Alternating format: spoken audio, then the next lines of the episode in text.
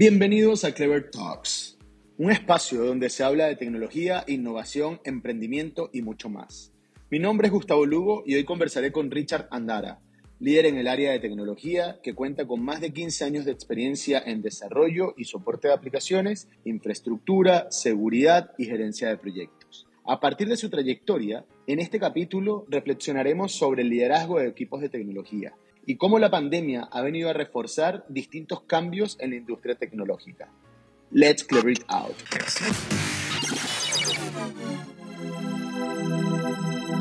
Let's clever it out. This is Clever Talks podcast by Clever IT. Bienvenido Richard, una nueva conversación ahora contigo, Richard Andara, ¿cómo estás? Muy bien, ¿y tú Gustavo? Muchas gracias por. Muy bien. Muchas gracias por, por, la invitación. No, no hay de qué. Para mí es un honor presentar a, a uno de los, de, los, de los líderes y mentores que he tenido en mi carrera profesional. Un honor totalmente tenerte acá. ¿Cómo ha estado todo? Mira, todo muy bien. Yo, yo te puedo decir que, que, el área de tecnología es un área que, que, siempre está en constante cambio y ha sido muy entretenido en los últimos años, entonces hay, hay mucho de qué hablar. Buenísimo, buenísimo. Y desde esa perspectiva del cambio y, del último año, considerando la pandemia, eh, ¿cómo, ¿cómo, resumirías esa experiencia que has tenido en, en nivel de aprendizaje o a nivel de, de liderazgo? Mira, yo te puedo decir que cambió muchas cosas que, que, antes estaban dadas por sentado. Eh, hubo crecimiento para todo el mundo en general. Eh, tanto los equipos de IT como los equipos del negocio en general, porque, vamos a decir, la, la pandemia permitió el crecimiento de, de toda la comunicación remota, y de, y de otro tipo de mecanismos de, de, coordinación que antes no existían. Muchas personas se hicieron autosuficientes en el tema tecnológico y eso también es un, es un beneficio para, para todas nuestras áreas. Claro. Eh, en, en, el pasado quizás eh, había cierta resistencia para la, la adopción de este tipo de tecnologías, pero ahora es mandatorio y, y, creo que también eso, eso es algo positivo. Y, y, hablas de autosuficiencia, es decir, que la gente ha estado adoptando eh, te, más tecnología, nuevas tendencias, nuevas prácticas, pero ¿consideras que también algún, alguna población ha tenido que ir siendo, ha tenido que ser influenciada para poder llegar a, a operar o a trabajar bajo esta nueva realidad? Mira, yo, yo bajo mi experiencia personal, te puedo decir que la adopción fue bienvenida para todo tipo de, de población, para todo tipo de personas. Okay. Eh, quizás quizá eso también era, vamos a decir, un, un estigma que se tenía de, aquellas personas que quizás se consideraban mayores y, les costaba un poco más la tecnología, pero mi experiencia dio de que ellos fueron los que aprendieron mucho más rápido este tipo de tecnología. Entonces, no, no hubo diferencias y, y, yo creo que en este momento está nivelado en general. Nadie, nadie tiene ninguna deficiencia en el área de tecnología. No importa edad, no importa sexo, ni ninguna condición especial. Ok. Qué, buena mirada y qué, buen análisis, Richard. Y, y, alineado con esto y enfocado a la pregunta de la influencia, es decir, como dices tú, de los distintos segmentos, bien sea por edad, por sexo, por conocimiento técnico o no, eh, ¿cómo definirías tú, tanto en el pasado, en tu experiencia pasada personalmente, como hoy en día, un buen líder, un buen liderazgo? Principalmente considerando que en estos entornos muy cambiantes eh, de, debería o normalmente existen personas que tienen una visión distinta y acompañan a los equipos a lograr objetivos. ¿Cómo, cómo sería tu definición? Yo, yo creo que la base de, de, un buen liderazgo es la comunicación. Ok. Eh, to, todo líder tiene que saber comunicar. Eso, eso es lo principal. Vamos a decir, adicional a, a la comunicación, tiene que existir una escucha activa.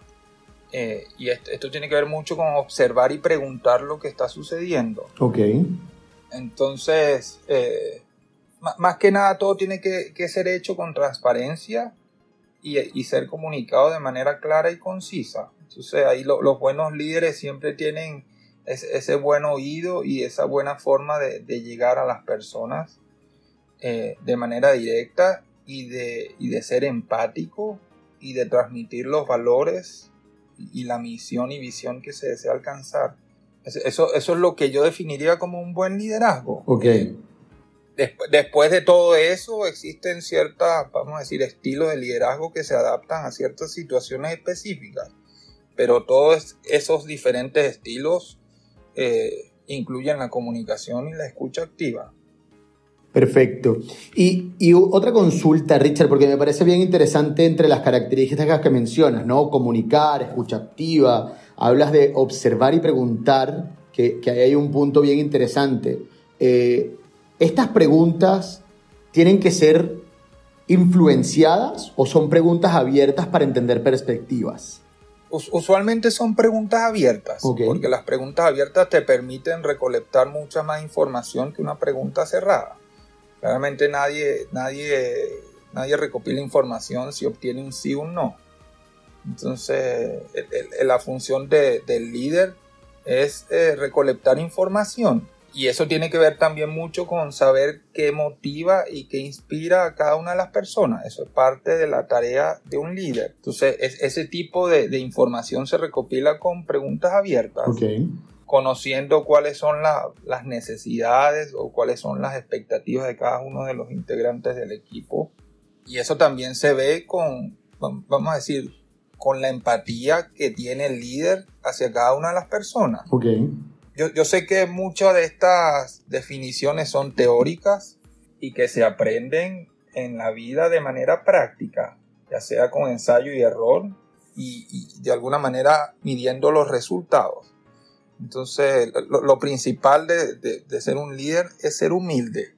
Saber que uno no, no es perfecto ni tiene el conocimiento teórico para aplicarlo en, todo momento. Uno tiene que ser adaptable. Entonces... Y, y, cuando hablas de humildad, ¿también te refieres a reconocer errores? Es decir, reconocer que estás equivocado, reconocer que tal vez no fue la mejor decisión, eh, o a qué tipo de humildad te refieres?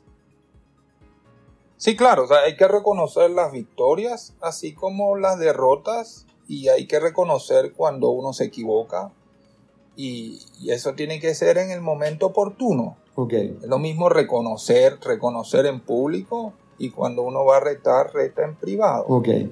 también hay que saber cuando uno se equivoca, porque eso también eh, refuerza el vínculo del líder con el equipo. Perfecto. Y genera confianza porque eh, eh, eh, es muy raro ver que, se siga un líder que sea 100% perfecto y que no reconozca sus errores. No, no, creo que nadie se sienta cómodo siguiendo un tipo de liderazgo de esa manera. Ok.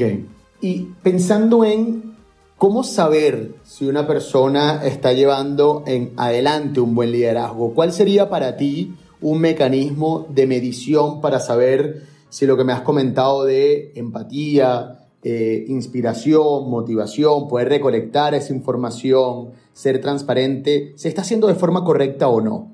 Yo, creo que uno ve la motivación que tiene el equipo. Ese es el principal factor. Y también ve la, cercanía o la comunicación que tiene cada uno de los integrantes del equipo. Eso es otro factor a medir.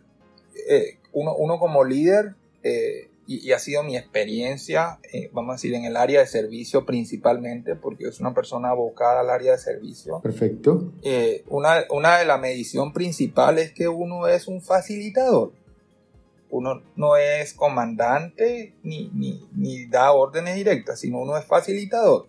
Y mientras el equipo tenga un mejor acercamiento y confíe en que uno lo va a poder apoyar. Ese, vamos a decir, ese, es el indicador principal de que uno está siendo un buen líder. Perfecto, te entiendo. Y, ese indicador, para llevarlo a algo más práctico, es decir, eh, ¿cómo, lo podría medir un líder que no tenga esa experiencia, que sea eh, ver la motivación, pero decir, bueno, yo creo que la motivación está bien o puede estar mal, pero ¿cómo, cómo hay existe alguna herramienta para ti basado más empíricamente o, en algún dato más concreto para poder medir esa motivación? o para poder medir esa cercanía? Eso, eso, principalmente se mide a través de conversaciones. Conversaciones, ok. Yo, sí, yo te diría que, que, no estamos hablando de un indicador duro como un, un número que tú puedes ver en un Excel, sino que esto se va construyendo día a día y se va midiendo a través de conversaciones. Entonces, un poco es mostrar apertura hacia la persona y que uno también eh, reconozca que la persona eh, se está o, tiene toda la confianza para comunicar cualquier cosa que necesite. Entonces, esto, esto muchas veces es difícil para nosotros que somos del área de tecnología y que a veces nos enfocamos en, vamos a decir, en, ciertos temas informáticos que, no requieren de, manejar eh, comunicación o, de estar todo el tiempo escuchando a, las personas, sino que uno a veces se concentra y puede durar horas desarrollando o, revisando algún tema técnico. Entonces, yo creo que lo principal es empezar a conversar, tener reuniones y ir viendo también qué cosas funcionan y qué cosas no funcionan. Y eso depende ya de cada persona. Perfecto. Eh, Buenísimo. Bien interesante, Richard, hablar todo sobre estas bases del liderazgo, cómo un líder puede entender la motivación. Pero hay más desafíos dentro del liderazgo, según mi perspectiva. Es decir, como tú dices, en el mundo de tecnología, eh, con lo que ha pasado últimamente, como todos sabemos, el tema de pandemia, eh, ha acelerado la transformación o la digitalización de muchos negocios, con lo que ha traído también eh, bastantes desafíos en el mercado, es decir, escasez de talento profesional. Y cuando hablo de talento profesional es porque existe una gran demanda eh, para una, entre comillas, poca oferta de profesionales en el mundo de TI. ¿Cómo ha sido tu, tu experiencia en este mundo? Es decir, ¿de qué manera los líderes y las empresas, según tu perspectiva, pueden lidiar con esta escasez de talento pensando en el liderazgo? Creo que lo principal es que uno, se enfoque primero en los empleados internos. Ok. Eh, porque, porque muchas veces uno, cuando habla de, escasez de personal siempre está enfocado a, lo externo, a nuevas contrataciones. Pero lo principal es velar por el empleado interno, eh, optimizar las habilidades que tienen esos empleados y, y también un poco garantizar su satisfacción y su desarrollo profesional yo te diría que lo, principal en, vamos a decir, en las condiciones actuales es que tú puedas contar con un personal que esté motivado y que se sienta seguro de que la empresa le está brindando todo lo que, lo que se necesita para su desarrollo profesional. Ya después vendría, bueno, buscar en, fuera de, la compañía aquellos, aquellas vacantes que, no se puedan cubrir, que ese, vamos a decir, ese otro tópico. Claro. Pero yo, creo que mi recomendación inicial es enfocarse en los empleados internos y enfocarse en los beneficios eh, y serían unos beneficios mejorados para los empleados. Ok, perfecto. Bien, interesante lo que tú mencionas, eh, los tres puntos, optimizar habilidades y desarrollo profesional. Eh, yo estuve el día de ayer precisamente leyendo un artículo que hablaba sobre hoy en día esta, esta masiva escasez de talento que puede existir en el mundo de tecnología eh, también trae consigo em, no solo escasez de talento, sino también escasez de habilidades.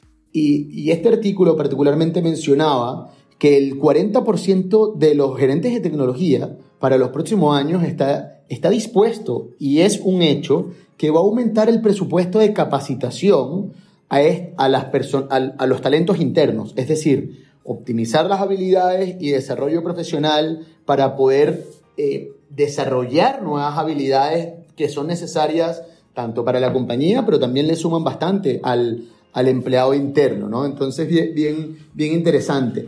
Y, algo que, no sé si tú conoces, Richard, pero desde Cleverit hemos impulsado muy fuerte, es esta satisfacción que tú mencionas. Nosotros particularmente en, en tenemos un, área eh, que se llama People and Happiness, y, busca eso, ¿no? Busca poder satisfacer y entregar beneficios a todos los Clevers, que son las personas que trabajan en Cleverit, eh, con tal de que hagan un trabajo ameno y feliz. Entonces, yo creo que los tres puntos son bien interesantes para, para hacer enfoque en lo que son empleados internos. Pero sin, sin dejar de lado, digamos, las nuevas oportunidades y las nuevas vacantes que puede tener una compañía como Cleverit o como cualquier otra, en cualquier otra industria, eh, ¿crees tú que hay un rol de liderazgo interno de la empresa en exponerse hacia el mercado para atraer estos talentos en estos momentos, entre comillas, de crisis de talento?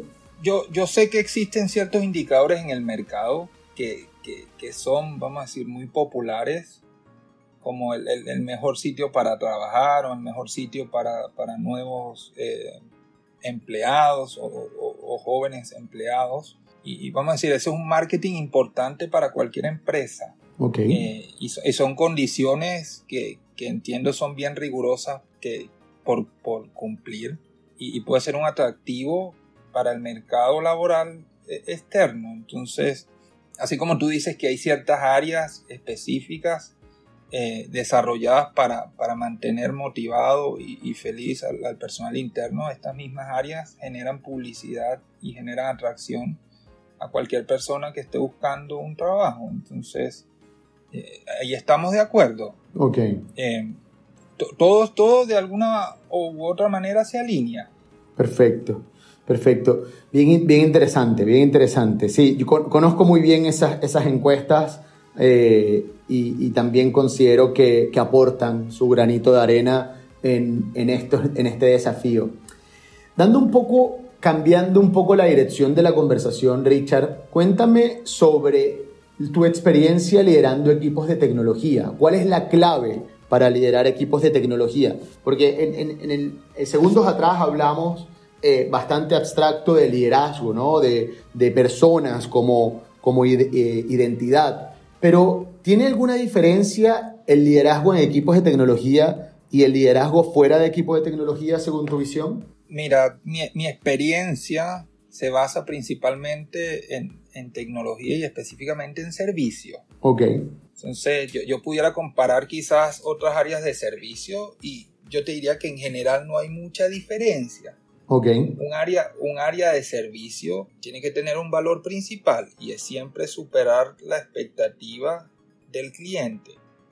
Perfecto. Eso es algo bien difícil de lograr. Generar esa expresión wow, ¿no? Que, que llamamos en las áreas de servicio. Sí, y, y, uno, uno debe empezar, vamos a decir, por plantearse el escenario al revés, que cómo me gustaría que, que me atendieran a mí y, superar eso cada día, lo cual es bien retador. Eh, en, el área de, de IT, yo, yo me he desarrollado principalmente en ese foco. Hay diferentes tipos de líderes. Hay líderes que son más enfocados en control y en organización y calidad y otros líderes más enfocados en servicio. Eh, y cada uno tiene su ámbito de acción, eh, ya sea gerencia de proyectos, desarrollo o, vamos a decir, gestión de incidentes y problemas eh, y soporte a usuario final. Okay. Entonces, mi, vamos a decir, mi, desarrollo principal ha sido en el área de servicio de IT. Mi recomendación principal es ser bien humilde. A, mí me gusta que, se atienda a, todos los usuarios de la mejor manera posible, así como me, gustaría que me atiendan a mí. Y uno también tiene que saber eh, notar lo que implica o cuál es el resultado final del trabajo que uno está haciendo. Uno simplemente no está atendiendo o solventando, vamos a decir, una laptop que está fallando. Uno, uno está siendo, eh, vamos a decir, representante de la empresa. Entonces, por ejemplo, si es una institución financiera, uno está apoyando, por ejemplo, a una transferencia crítica que está haciendo alguien que puede estar pagando una clínica de su hijo o algo mucho más importante de, lo que uno ve. Entonces uno siempre tiene que ver el impacto de lo que uno está haciendo eh, y de lo que está haciendo su equipo para motivarles y hacerles esa comunicación de que realmente nuestro trabajo tiene una significación superior, más allá de la parte técnica. Perfecto. Y eso, eh, yo creo que eso es algo que siempre he dejado bien claro y me he sentido orgulloso en los años que vengo desarrollándome como profesional. Ok, e, es bien interesante porque, por ejemplo, nosotros en Cleverit eh, somos también una empresa de servicios y, por supuesto que, que, es situaciones bien complejas porque tratar con, con, otras personas en cualquier contexto es algo bien complejo. Y mi pregunta basado en esto es, ¿dónde queda la emoción de una persona que está entregando el servicio? Porque entiendo lo del impacto y que no todas las personas lo ven, es decir, eh, no, hay, no se entiende el trasfondo, no, como dices tú, no es arreglar el laptop, es que resulta que hay una persona que puede estar en una situación X teniendo una dolencia, con lo cual ese finalmente es el impacto, no es arreglar el laptop para que pueda pasar algo. Pero ¿dónde queda la emoción de esta persona de servicio? Porque también somos humanos los que proveemos servicio.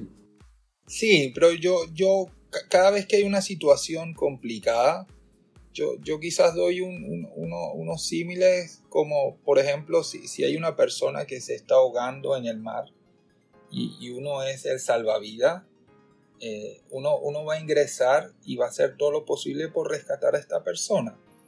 Eh, durante el, el, evento, la persona lo va a poder golpear a uno, lo va a poder eh, rajuñar, hacer, hacer muchas cosas por, por, la desesperación en ese momento. Pero no, no es algo personal. Entonces, mi recomendación para separar esa emoción es que uno siempre tiene que buscar la solución al problema, no enfocarse en, en que la persona está haciendo algo en contra de uno personalmente. Entonces, si uno se enfoca en el problema y en la solución, porque al final lo importante es la solución. Uno, uno no, no, debería tener ningún inconveniente con la parte emocional. Ok, yo, yo hace un tiempo atrás hice, hice un estudio sobre negociación y, y, hablaba particularmente, voy a, voy a ir a ese, a ese, punto que hablas de solución y problema, hablaba particularmente sobre eh, las diferencias entre negociar basado en posiciones o basado, basado en intereses. Es decir, una posición es cuando una persona por, por sin basarse en algún interés genuino o algún interés crítico, quiere hacer algo. ¿ok? Por ejemplo, yo quiero ir a la piscina pero no existe un interés, simplemente quiero ir a la piscina. Y negociar basado en intereses tiene mucho más que ver eh, el por qué, ¿no? El para qué quiero eso. Entonces, es decir, la posición es el por qué y, el interés es el para qué. ¿Tú crees que desde esa perspectiva una persona que entrega el servicio tiene que basarse en interés más que en posiciones? Ahí me gustaría saber tu opinión y un ejemplo de, de, IT. Ok. Para, para, también entender un poco el contexto, porque a, veces no es tan fácil visualizarlo y, claramente es como tú dices, uno, uno, intenta separar la emoción, pero por eso también quiero saber tu opinión al respecto. Sí, o sea, eh, un ejemplo en el mundo de IT para, para, para hablar sobre, sobre posición e, e intereses y, y, con esto te respondo. Em, podría ser cuando un cliente pide algo, es decir, cuando dice eh, yo quiero que se acabe el 2, ¿okay? que puede ser una posición, puede, puede ser, eh, ese es el por qué, por, por, qué quiero que se acabe el 2. Y la otra, eh, esa es la posición, y el interés podría ser el para qué. Bueno, ¿para qué quiero que se acabe el 2? Bueno, porque yo tengo que responder a mi cliente interno que le prometimos que el 2 se iba a lanzar porque ese día hay un evento de marketing, por ejemplo. Entonces, yo creo que sí, que las áreas de servicio tienen que responder hacia intereses y menos posiciones, eh, pero el ejemplo sería eh, un capricho versus un no capricho, ¿no? En, un área de, IT en específico. Sí, pues yo, creo que eso es parte de manejar toda la información de manera clara. Ok. Eh, y, quizás el, ejemplo que tú das es un poco extremista porque eh, claramente se ve como una imposición, pero uno, siempre tiene que manejar toda la información para poder decidir. Y, lo más importante, como lo hablamos al principio, es la comunicación. Perfecto. Porque, porque siempre hay que entender, bueno, si realmente hay un cambio de fecha, ¿por qué se dio? Entonces, ahí no, ahí no tiene nada que ver con la emoción. De acuerdo. Ahí, ahí, ahí es, ahí es entender el, alcance y por qué la, situación está cambiando. Entonces, siempre uno tiene que entrar con la idea de, apoyar y de ser un mismo equipo, porque a, veces con, el cliente uno borra la barrera de, de, dónde termina el equipo, porque uno, uno va a apoyar al máximo posible. Y, estas personas que entregan servicio tienen que tener eh, rasgos o habilidades de liderazgo, de influenciar sobre eh, el cliente. es- esas son habilidades que, que se van logrando con el tiempo. Y, y lo que sí está claro es que hay- uno sabe identificar si le gusta dar servicio o no. Y, y eso es lo, lo más importante. Eh, si a uno no le gusta dar servicio, existen otras áreas de tecnología Claro. Eh, que, que son, que son, vamos a decir, más técnicas o, o- o más enfocadas en, en control y calidad. Pero mi, mi- mi experiencia siempre ha sido de que las personas que, que- que se desarrollan en el área de servicio y les gusta, se destacan excepcionalmente por esos valores. ¿Y cómo una persona puede identificar si le gusta el área de servicios o no? ¿Cuál sería una señal para ellos? Yo te diría que es porque se siente cómodo atendiendo a otra persona, principalmente. Y uno lo va viendo desde, desde que se gradúa de la universidad y, y hace su primer trabajo, Ok. en, en cómo, cómo interactúas y, y- y cómo es el feedback que recibes de, de- de los terceros. Perfecto. Saliendo del área de servicios, Richard, y volviendo al, al punto de liderazgo, eh, ¿qué recomendación le harías a aquellas personas que hoy en día, basado en la rapidez de crecimiento que está teniendo la industria de tecnología, eh, toman cargos o posiciones de liderazgo de equipos, o no necesariamente directamente equipos, sino que tienen que liderar situaciones? ¿Qué recomendación le harías para una persona que no sabe cómo hacerlo o eh, necesita tener más experiencia? Cu- ¿Cuál sería tu visión para, para apoyarlos en este crecimiento? Lo, lo primero es saber reconocer sus propias fortalezas y oportunidades de mejora. Uno, uno, uno se debe conocer muy bien y si no ha logrado alcanzar e- e- este conocimiento, tiene que lograrlo lo más rápido posible. Y esto tiene que ver con ser auténtico. Perfecto. Cuando uno está aprendiendo a ser líder, lo más importante es ser auténtico y, y de esta manera eh, empezar a conectar con las personas. Y el tema de ser auténtico tiene que ver mucho con uno, lidera al, inicio con el ejemplo. Entonces, yo, yo te diría que lo, lo- lo primordial es, es eso. Y a partir de ese conocimiento, empezar a practicar y todo el mundo va a cometer errores, todo el mundo deberá aprender de estos errores, pero lo, lo más importante es marcar ese, ese camino de yo soy fuerte en estas cosas, yo tengo que mejorar estas otras cosas y también ir eh, apoyándose en ese desarrollo propio, porque cada quien es responsable de su desarrollo profesional. Perfecto. ¿Hay alguna anécdota que nos puedas contar, Richard, bien sea eh, liderando equipos de tecnología o cuando empezaste a liderar equipos de tecnología? Algo, algo que basado en esta conversación te haya venido a la mente eh, relacionado al servicio o relacionado también al liderazgo de equipos? Quizás un ejemplo específico no, pero sí te puedo decir que eh, he tenido muy buenos momentos. Ok. eh, eh, tan buenos momentos que, que a pesar de haber pasado 15 años, eh, todavía lo recuerdo gratamente. Y estos momentos no tienen nada que ver con momentos felices o momentos de, de gloria, tienen que ver con momentos difíciles del trabajo donde, donde uno como líder se sintió orgulloso de su equipo o, o alguna persona en específico quizás en, el- en algún momento que uno como líder necesitaba algún apoyo, esta persona lo brindó, Ok. sin, sin, sin saber la situación que uno est- estaba pasando. Entonces, eh, eh, qui- quizás el, el tema de, de relaciones humanas eh, es, vamos a decirlo de alguna manera, es algo que llena, es algo que, que repercute mucho más allá del, del trabajo, del día a día, y es algo que uno va a recordar toda la vida. Perfecto. E- Es decir, ser líder no únicamente es, eh, se- según esto que mencionas, no es únicamente tener esa eh, empatía o esa comunicación, sino también generar vínculo eh, de relaciones humanas. Sí, to- totalmente de acuerdo. Y, y también disfrutar el proceso, que es lo más importante. Y, y hacer que el, que el equipo disfrute de- del trabajo.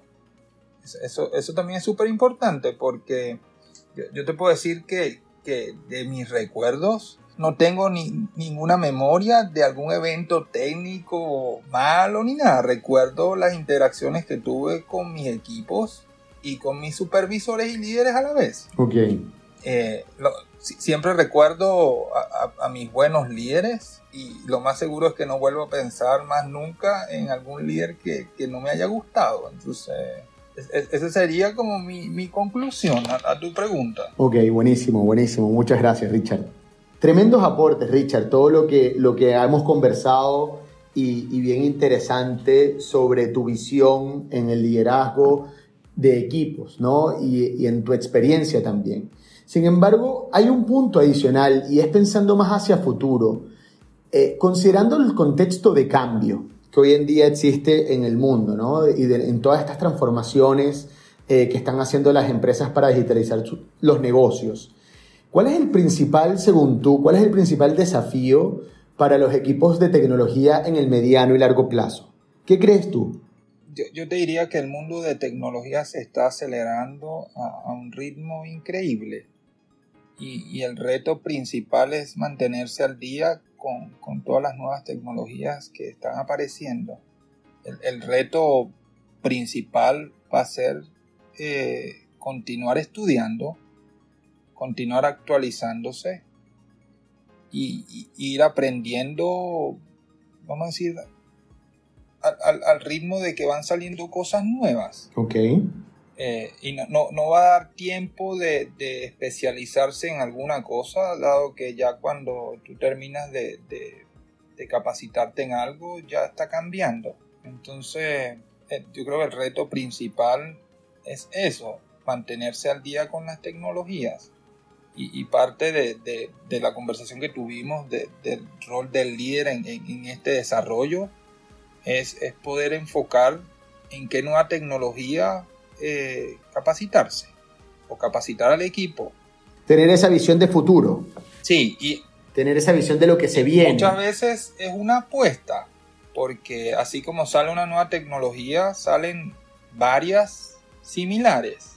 Okay. Entonces e, e, es, también una apuesta y tiene que ver mucho con, con saber decidir y tomar la decisión. Entonces, yo, diría que ese es el reto principal y, esto, esto no se va a frenar, se va a ir acelerando cada vez más.